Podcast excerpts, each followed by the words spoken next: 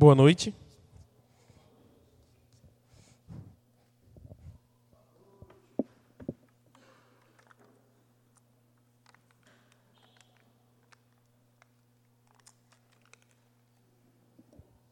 Deixa eu abrir uma aguinha, porque eu bebi um café lá atrás e estou reclamando do gosto do café na boca, né?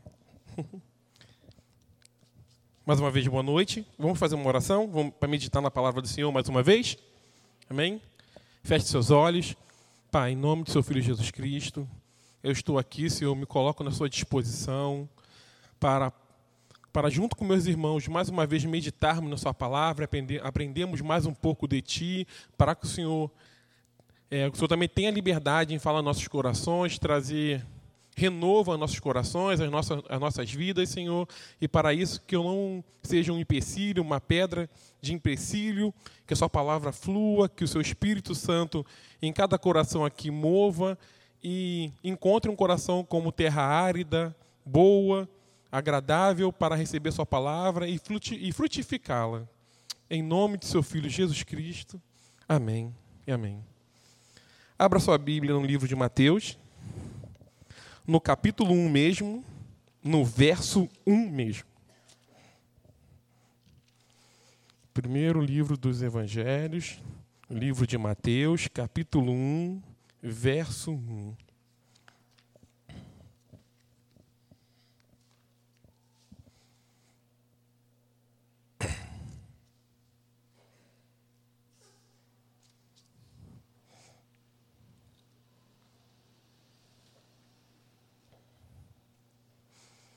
Diz assim, palavra do Senhor.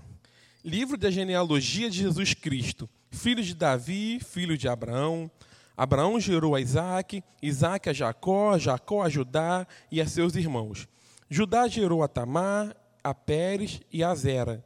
Pérez gerou a Esrom, Esrom a Arão, Arão gerou a, Min, a Minadab, a Minadab a Nazon, Naazon a Salmão, Salmão gerou a Raabe e a Boaz, e este de Ruth gerou a Obed, e Obed a Jessé. Jessé gerou ao rei Davi. E o rei Davi a Salomão, de que fora mulher de Urias. Salomão gerou a Roboão, Roboão a Abias, Abias a Azá, Azá gerou a Josafá, Josafá a Jorão, Jorão a Uzias. Uzias gerou a Jotão, Jotão a Acais, Acais a Ezequias, Ezequias gerou a Manassés, Manassés a Amon, Amon a Josias. Josias gerou a Jaconias e a seus irmãos no tempo do exílio da Babilônia. Depois do exílio da Babilônia, Jeconias gerou a Salatiel e Salatiel a Zorobabel. Zorobabel gerou a Biúde, a Biúde a Leaquim, a a Azor, Azor gerou a Sadoc. Sadoc a Aquim, Aquim a Liúde, Aliúde gerou a Eleazar, Eleazar a Matã, Matã a Jacó, e Jacó gerou a José, marido de Maria, da qual nasceu Jesus, que se chama Cristo. De sorte, de todas as gerações desde Abraão até Davi são 14, de Davi até o exílio da Babilônia, 14, e desde o exílio da Babilônia até Cristo, 14. Amém? Só, só até aí, falar um pouquinho sobre esse, essa genealogia e eu imagino depois de 400 anos sem ninguém falar nada, sem, sem ter uma profecia, sem ter uma voz de Deus falando para o povo, e a gente começa logo o aí vem o Salvador e nasce. E Mateus, o Evangelho de Mateus, o Mateus logo na, logo de início, antes de começar a falar sobre o nascimento de Cristo e falar de tudo que ele passou, ele já dá logo ah, um preâmbulo falando da genealogia de Cristo. E isso é muito interessante, porque é, essa posição de Mateus era necessária porque Mateus falava para os judeus. Então, depois de 400 anos, sem ninguém falando nada, nasce um Cristo ao qual somente, traduz, é, somente, é, somente o povo tenha, vindo esperando o nascimento de um Messias, o nascimento de uma pessoa que viria para, para resgatá-los, que viriam para tirá-los do, do poder de Roma que viria para tirá-los do poder desse mundo e 400 anos parado e nasce um Cristo, nasce uma pessoa ao qual, ah, vamos dizer assim, que a tradição oral vem falando e um povo judeu esperando por esse nascimento. Né? Então, a genealogia de, de Mateus serviu como mais ou menos a própria, a própria Gênesis para o povo que estava no deserto. Aquele povo que, que estava no deserto, separado por Deus, navegando, é, andando pelo deserto com Moisés, precisava entender quem eles eram. Então Deus vai dar para Moisés aquilo que eles representavam e de onde tinham vindo. A mesma coisa, eu mais ou menos que eu não estou dizendo que Deus fez assim, mas da mesma forma, é, Mateus apresentou para os judeus quem era, quem era esse que estava vindo e de qual herança e de qual descendência vinha esse Salvador. Então, os descendentes, apesar de. Só que Mateus começou a partir de Abraão. Abraão. Ele não trouxe desde lá do início. Ele começou a partir de Abraão, mas todo aquele povo judeu entendia, sabia, esperava um nascimento de um de um Messias que viria da linhagem de Abraão, Isaac, Jacó, Davi, esperava por isso. Então, foi necessário que Mateus falasse para aquele povo judeu quem era esse Messias que estava vindo, o tão esperado pelas profecias do Antigo Testamento. É, eles também esperavam um rei, um Messias que iria reinar para sempre. Um rei que viria para reinar para sempre é, em relação ao povo, em relação a esse mundo, em relação a essa terra. Então, era necessário isso. E os judeus estavam ali, naquele meio, já sendo governados por, é, por Roma, na história, né? E, só que não era uma governância comum.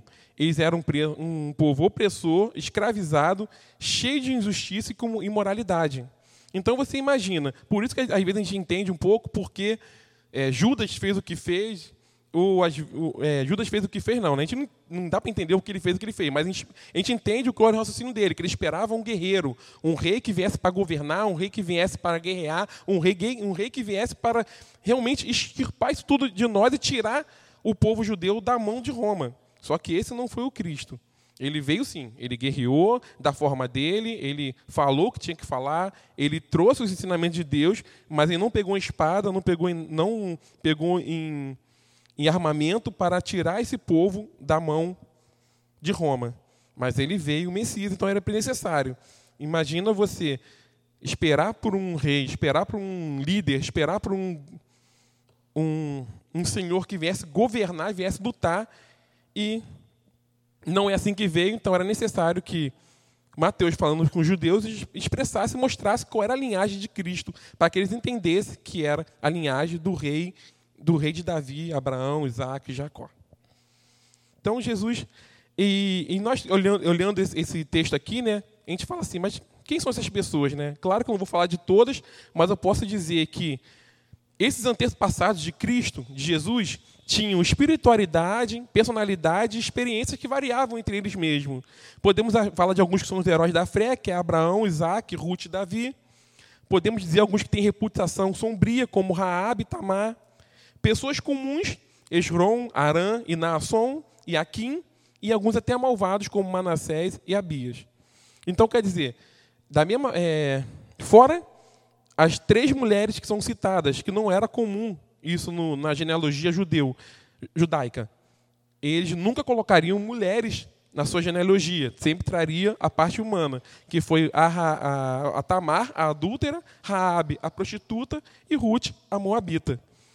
Então, mesmo Mateus falando, falando com os judeus, apresentando a genealogia, também ele quis quebrar um pouco a, a quis quebrar um pouco a, o pensamento do judeu, mostrando que que era porque Deus permitia a, a menção de mulheres na genealogia e na vinda de Cristo a esse mundo.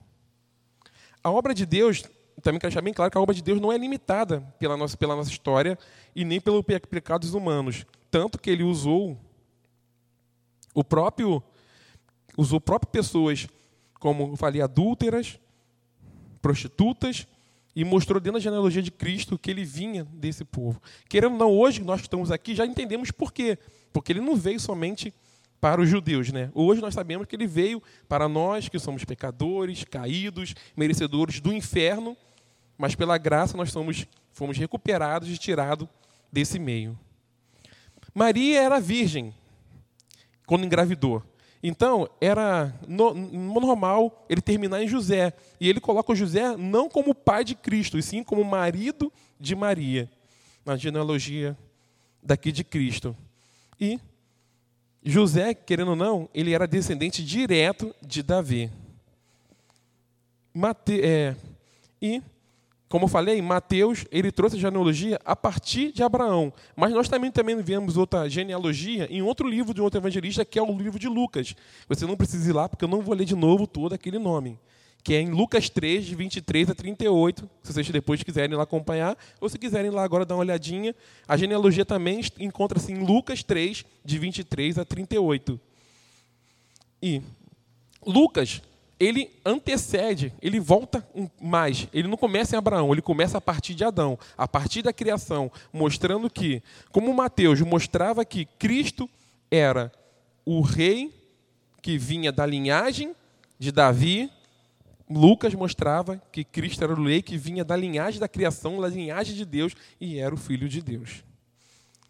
Lucas também, eu vou falar um pouquinho também de Lucas agora, também ele é, traz um, um, um, dado importante que é a idade de Cristo. Ele começa dizendo lá, não genealogia, ele diz que Cristo, quando começou seu ministério, era a partir de 30 anos. E isso também era importante, porque na tradição judaica, na cultura judaica, o ministério começava a partir dessa idade. Então nada foi por acaso. Cristo não fez nada, é, Deus não fez nada por acaso. Deus permitiu, é, trouxe o seu próprio filho à nossa terra, aqui, e fez ele começar somente o seu ministério a partir da idade necessária para que a cultura judaica entendesse, entendesse quem era aquele Messias. Então, apesar de, de Mateus não relatar essa menção da idade, Lucas relata, e eu acredito que todo judeu, ao escutar Mateus, entendeu também e percebeu que Cristo tinha uma idade já de 30 anos quando começou seu ministério. Então, também não é à toa quando ele passa entre os barcos e chama os, os meninos, Pedro, João, eles não se espantam, porque ele vê da forma que ele, ele os chama, ele usa a frase que é usada por pelos rabinos da época para os chamados, vinde a mim, e eles também entendem, vê naquela pessoa a idade necessária e entende o chamado para segui-los. Então nada foi por acaso feito por Deus, nada por nada do que do que a Bíblia relata, nada do que Deus já predeterminou foi por acaso. E mesmo assim, mesmo ele sendo poderoso, ele poderia ter feito de qualquer jeito, como eu falei da outra vez que eu tive aqui, da tentação, ele poderia, em qualquer momento, instalar de Deus, dizer que a terra é dele e extirpar todo o mal, ou acabar com toda a bagunça de Roma. Ele não fez assim. Tudo tinha um propósito e era necessário que o povo visse assim. Então, Mateus falava para judeus, Lucas falava para gentios, falava para todo mundo. Então, por isso que foi necessário Lucas anteceder e muito mais além do que, é, do que Mateus foi, porque somente para os judeus bastava saber da linhagem de Abraão para frente, mas para os gentios, para o mundo, para nós, é necessário saber a nossa linhagem muito antes disso, então da criação. É necessário saber, é necessário nós sabermos lá em Gênesis, é necessário saber que estávamos juntos, como, como o próprio Deus relata em Gênesis, que façamos, então quer dizer, façamos era Pai, Filho e Espírito Santo, eram os três ali fazendo a criação. Então era necessário entender que também sabe, entender que Cristo não foi não foi criado, como o Félix falou isso, ele foi gerado. Então era necessário nós sabermos isso. Então para os gentios que no meio daqui, da, daqueles povos todos com várias histórias, era necessário entender que história estava sendo falado. Então Lucas fala para judeus, desculpa, Mateus fala para judeus, Lucas fala para gentios. E era assim que era direcionado o que estavam falando. Então, e Lucas traz ainda a, um pouquinho mais, que é os 30 anos de Cristo, mostrando para eles que aquela pessoa, aquele Messias que estava sendo levantado, aquele Messias que veio para a terra, aquele Messias que estava ali, ele tinha a idade e o momento certo para começar o seu ministério. É. Uhum. Ok. Deixa eu virar a folha aqui. Então, não, é, mesmo em Lucas lá também, se você depois for lá ler e perceber, é, Lucas também faz a menção da mãe de José, que é o pai de, o pai de Jesus. Não o gerador, mas o pai de Jesus. porque é muito interessante por causa da questão do Eli, que meio que José ele, ele é descendente direto do de Jacó, mas Eli que assumiu porque ficou viúva, então a menção tanto de Mateus e Lucas para não deixar dúvida que Jesus era da linhagem de Abraão, os dois faz menção diferente, mas mostrando que tanto Jacó, o pai, descendente direto, e Eli, que era o substituto do que casou com a viúva, já, José nasceu dessa linhagem, nasceu desse direcionamento, então ele veio da linhagem de Davi, que era o mais importante ali para os judeus, entender que o rei dos reis, o senhor dos senhores, o Messias, aquele que veio para nos libertar, teria que ter vindo de uma linhagem de reis, e veio da linhagem do rei Davi. Então, todos os dois falando em, é, em diferentes momentos, para pessoas diferentes, todos os dois deixaram bem claros que a linhagem pertencia diretamente ao rei Davi. E se pertence ao rei Davi, Isaac, Jacó, Abraão e assim por diante. Então, a linhagem de, Eli era legal, era a linhagem que, que pertencia à linhagem da, do rei Davi. E a genealogia, se tivesse tanto, se viesse por Jacó, seria o seria, é, seria teria sido continuada, né? Se tivesse sido continuado o trono davídico, que não foi o caso, como eu já disse no início, Roma assumiu assumiu o, o povo, então se tivesse conseguido mantida a linhagem de Davi é, para os judeus, seria a linhagem de José de Jacó, mas não foi dada continuada, mas mesmo assim a família de Jacó foi assumida por Eli e o pai, o pai legal, né? Jacó, o pai verdadeiro, e Eli, o pai legal de José, da onde veio o nosso Senhor e Salvador. Ok? E, mais uma vez, gente, mas, continuando, né? Davi, é, Jesus mostra que ele é da qualificação messiânica, algo que era muito importante para os judeus saberem que ele pertencia à genealogia messiânica, que ele pertencia à genealogia de Abraão. E Lucas, como, falava pra, como eu falei para vocês, falava para o povo comum, para os gentios, precisava mostrar que ele era um, um Cristo diferente, que ele era uma pessoa diferente, que era o, o enviado, o enviado do, de Deus diretamente. Por isso que ele retorna lá a Gênesis. E mais uma coisa interessante, porque Lucas ele coloca a genealogia depois do batismo e antes da tentação de Cristo. Por quê? Porque naquela época também tinha muitas mitologias sendo ditas naquele local. Existiam muitos semideus, tanto na, na relação da cultura romana como na relação da, da cultura grega. Então, é, precisava mostrar que o Cristo que veio, e como nós hoje entendemos, está em Coríntios, o segundo Adão, e eles esperavam por esse homem que viria para para libertá-los, para trazer o para trazer o próprio Deus à terra, para libertá-los daquele momento, libertá-los do corpo de romanos, dos romanos que iam reinar na vida deles, precisava ser um homem. Como a gente fala, o segundo Adão, não podia ser um semideus, não era um homem é, criado ou gerado de um relacionamento entre deuses e humanos. Era, teria que ser um homem que viria assim, da mesma forma que Adão veio, da mesma forma que Adão foi criado por Deus, da mesma forma que Adão foi, foi é, caiu, precisava que um outro homem é, viesse e fizesse essa libertação, o segundo Adão.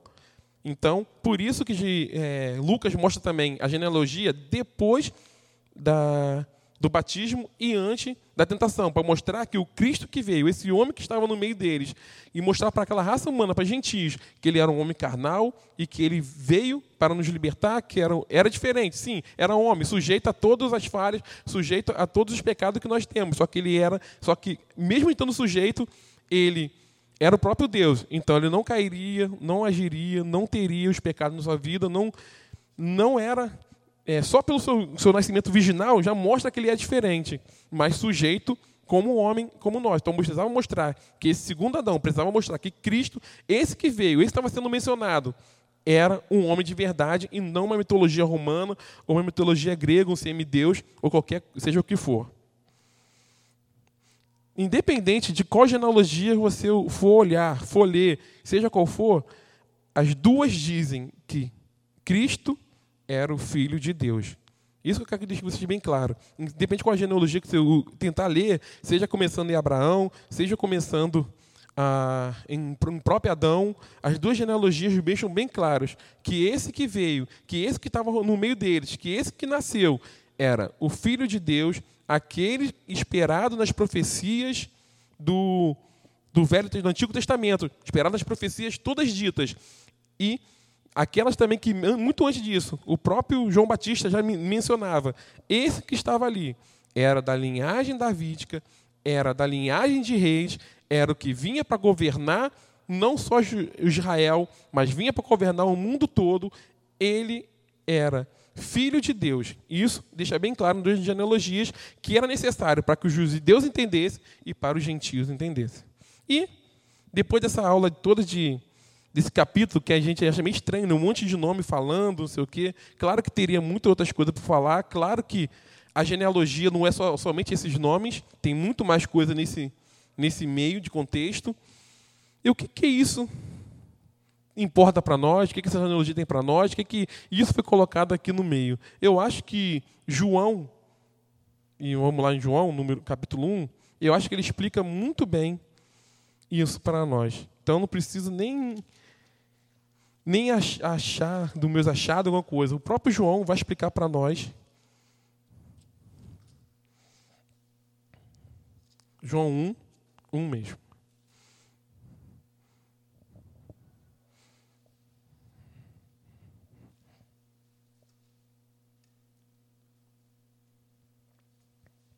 Então, como a própria Bíblia interpreta, interpreta a própria, a própria Bíblia, como ela mesma dá a resposta de tudo que ela fala, João nos dá a resposta. Eu não vou ler, eu vou ler até o 12, mas não vou ler tudo. Eu vou pular alguns, alguns versos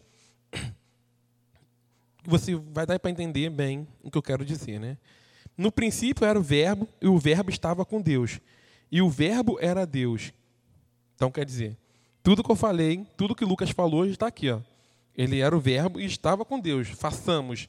E ele era o próprio Deus. Verso 4. A vida estava nele, e a vida era a luz dos homens. Então, quer dizer, o próprio Deus, o próprio Cristo, antes mesmo de vir estar conosco, ele era a própria vida. Então, o que, que ele veio trazer? A própria vida para nós. Verso 10. E agora eu vou ler do 10 ao 12. O Verbo estava no mundo. O mundo foi feito por intermédio dele, mas o mundo não o conheceu. Veio para que o que era seu e os seus não receberam, mas a todos quantos receberam, deu-lhes o poder de serem feitos filhos de Deus, a saber, os que creem no seu nome. Então, o que que essa genealogia, o que que isso tudo que eu estou falando para vocês tem a ver conosco? Você, hoje, que está aqui, que crê em Cristo, e isso, eu até me lembro de uma das aulas de batismo, que teve um aluno que falou para mim que no, tempo, no tempo anterior, ele queria, quando ele quis se batizar a primeira vez, porque ele queria como modismo. E eu achei interessante ele declarar isso para mim, porque ele queria um modismo que ele vê todo mundo fazer, vê todo mundo participar de ser, e ele queria fazer a mesma coisa. E na, naquele momento que a gente estava tendo aula, é, durante as aulas, ele me disse isso e eu e eu vi o, o, conceito dele mudando. Ele queria, naquele momento, batizar porque ele conhecia Cristo como seu Senhor e Salvador. Já não era mais modismo para ele, era uma mudança interna que o próprio Cristo fez. Então, todos aqueles que crerem nele, no seu nome, foram serão feitos filhos de Deus. Então, o que eu quero dizer para vocês? Essa genealogia toda só serviu para dizer que você é filho de Deus, que nós somos da linha, continuamos da linhagem de Davi, mas não da linhagem é, genética. E sim porque nós somos, fomos feitos filhos de Deus, fomos feitos co-participante da herança de Cristo e co-participante da vida eterna com Cristo. Nós, é, nós estávamos é, separados em relação a Deus, nós estávamos jogados, é, não jogados de lado, mas somente criação, e a partir do momento, você e eu, que estamos aqui, que acreditamos em Cristo, que confiamos nele, que, que nos de, é, declaramos Ele como Senhor e Salvador, somos hoje participantes, de novo, da vida de Deus, da vida de Cristo e filhos de Deus. Somos irmãos de Cristo. Então, essa linhagem toda que serviu para os judeus, mostrar para os judeus que, eles, que aquele Salvador era ali, e para os gentios, que aquele Salvador não era somente alguém que veio de uma linhagem de uma linhagem davídica, e sim que veio, aquele que veio do próprio Deus. Ele que veio para salvar tanto os judeus como os gentios. Ele nos salvou e nos reconciliou com aquele que nos criou, que é o Deus. E, a partir de hoje, você e eu somos coparticipantes de toda herança de Cristo para a nossa vida, e principalmente a vida eterna ao lado do Pai. Não, não estou dizendo que não é, você não vai ter uma nova vida aqui, que você não vai receber, não vai se tornar uma nova pessoa. Não estou dizendo isso. Sim, isso pode acontecer. Mas se, se você ainda tem dificuldade com algumas coisas na sua vida, como eu tenho, com algumas coisas que a gente não consegue tirar, que a gente não consegue ser perfeito como Cristo. E eu acredito que a gente nunca vai ser perfeito como Cristo aqui. Essa é a verdade. Você tenha certeza que, por você confessar Cristo, por você crer no nome dele, você foi feito filho de Deus de novo. Você foi tirado da condição de criatura e colocado na condição de filho, co-participante com Cristo Jesus. É isso que eu tinha que dizer para vocês essa noite. Levei esse tempo todo nessa genealogia, nessa historicidade, para dizer que vocês pertencem a Deus, pertencem a Cristo. Amém? Feche seus olhos, vamos orar. Pai, muito obrigado, Senhor, porque mesmo o primeiro Adão sendo omisso e desobediente a Ti, o Senhor já tinha um plano para nossas vidas, um plano para judeus, para gentios, para o mundo, para essa terra, para a sua criação, que era a restauração, mas não uma restauração qualquer, uma restauração no segundo Adão, que é o seu próprio filho, o Cristo, aquele que veio sem nenhum pecado aquele que nasceu sem nenhum pecado, porque nasceu, de um, nasceu virginalmente, então ele não tinha o pecado nele, o pecado no seu nascimento. E mesmo assim, ele já estando contigo desde a criação, já sabendo, já sabendo até mesmo os seus planos, ele, por obediência a ti, desceu do seu trono de glória, desceu do seu lado, desceu do seu, é, do seu comodismo e veio ter conosco, nos apresentar a ti. Mais ainda, e mostrar que ele era o Messias, o esperado para aqueles que vinha, para aqueles que esperavam ser é, resgatados para o seu convívio, para ser filhos de ti de novo. E muito melhor, aquele povo que o Senhor tinha separado, que somente só tinha direito, que era o povo judeu. O Senhor é, não deixou, não deixou, é, não trouxe a salvação somente para aquele povo. O Senhor não trouxe a libertação. O Senhor não, trou não colocou somente aquele povo como seu filho. O Senhor colocou a terra toda para aqueles que creem em Ti, para aqueles que confessam a Ti como Senhor e Salvador, a, a poder ser, é, poder ser seus filhos de novo. Não, é, não basta, não, não, não, é, não são nossas ofertas, não são o meu agir aqui na terra, apesar de que o Senhor é santo, eu tenho que ser santo, não é isso, Senhor, que vai me colocar do seu lado, que vai me, me resgatar para seu convívio. É declarar somente que Cristo, o Salvador, aquele que foi levantado no madeiro, sofreu todas as regressões no seu corpo, é o meu Senhor. E a partir desse momento que eu declaro isso, tenho convicção disso, eu sou feito de novo seu filho. Sou resgatado das trevas, sou tirado do lamaçal, Sou tirado da condição de criatura e sou colocado na condição de filho. Irmãos, coparticipante de Cristo na salvação, na herança, na vida eterna. E é assim que nós devemos viver, Senhor, crendo nisso, crendo que não pertencemos mais a esse mundo, crendo que não pertencemos mais a qualquer outro cosmo, ou seja o que for, crendo que nós pertencemos a Ti e que viveremos a seu lado glorificando, adorando a Ti, sem nenhuma preocupação do que aconteceu anteriormente, porque eu creio que a nossa, a nossa mente não, terá, não, tará, não estará nisso, voltada para isso, e sim estará voltada somente para Ti, para o Seu convívio, para a vida eterna, ao lado dos meus irmãos, aquele que o Senhor também resgatou, Senhor. Então, meu Pai, coloque isso, imprime no nosso coração, não deixa dúvidas que nós somos feitos, que nós somos filhos de Ti de novo. Não deixa que as adversidades, não deixa que os acontecimentos, não deixa até mesmo aquele pecado ao qual às vezes eu luto com ele e não consigo tirar. Não permita que isso venha me desviar e entender que eu fui feito filho de, o seu filho de novo, porque nós, porque eu e meus irmãos cremos em Cristo, o Senhor e o Salvador. Eu te louvo Em nome de seu Filho Jesus Cristo. Amém.